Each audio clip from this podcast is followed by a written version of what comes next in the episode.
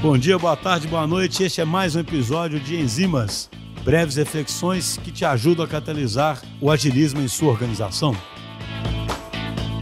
Pessoal, no Enzimas de hoje, eu gostaria de falar mais uma vez sobre estoicismo, abordando agora um assunto que eu acho que é bastante interessante, tanto do ponto de vista pessoal quanto do ponto de vista profissional, que é a forma como nós devemos encarar os reveses da nossa vida, a forma como nós devemos encarar os contratempos que são inevitáveis. É interessante porque se você pegar o que os históricos pensavam e trouxer para os tempos modernos, o que eles pensavam está intimamente relacionado a um termo da psicologia moderna que se chama framing ou enquadramento. É, basicamente, o que framing ou enquadramento significa é que, dependendo da forma como nós enquadramos um mesmo acontecimento, a gente pode encará-lo de forma positiva ou negativa. Então, a forma como a gente enquadra as coisas faz uma diferença brutal. Ora, se isso é verdade, por que não pensar nisso em relação aos reveses que enfrentamos no dia a dia? O fato é que, segundo os estoicos, ainda que eles não colocassem exatamente esses termos, a gente parte muito de um enquadramento de culpar os reveses, enquadramento de culpa, né? de, de encontrar uma culpa pelos reveses. Essa culpa muitas vezes é em alguém, uma pessoa específica, uma situação, uma instituição. O fato é que a gente tem que encontrar uma culpa. E ao encontrar essa culpa, isso nos causa muita raiva, nos causa muita frustração.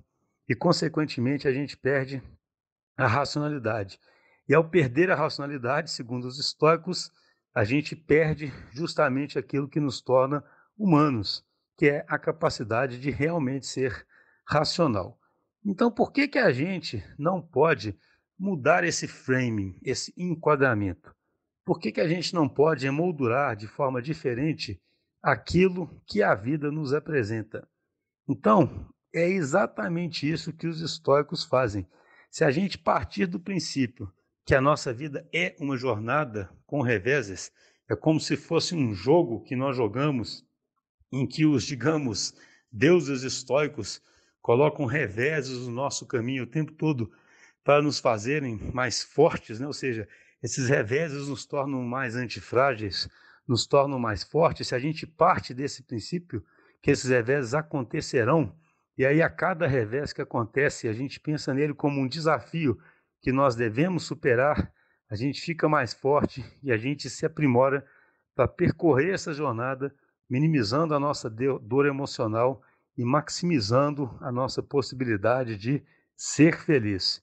Então, o que os estoicos procuravam eram, era justamente reenquadrar os acontecimentos da vida de forma que a gente não fosse tomado nem por ira nem por frustração quando algum revés acontecesse e, consequentemente, que a gente fosse capaz de agir com o máximo de racionalidade em cada situação.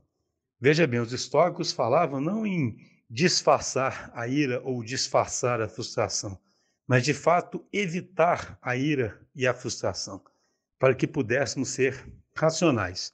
E é interessante porque quando a gente sofre um revés, muitas vezes a dor emocional que a gente tem é muito pior do que o próprio revés.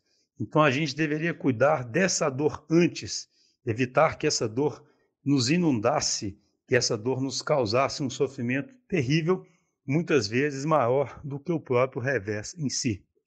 Então eu diria que hoje que eu queria compartilhar essa grande lição de estoicismo, pelo menos para mim uma grande lição.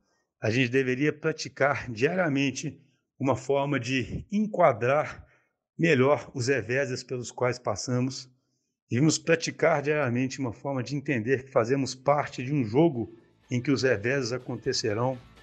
Quando possível, tentar olhar para os próprios reveses com humor e, com isso, tentar controlar a nossa ira e manter a racionalidade.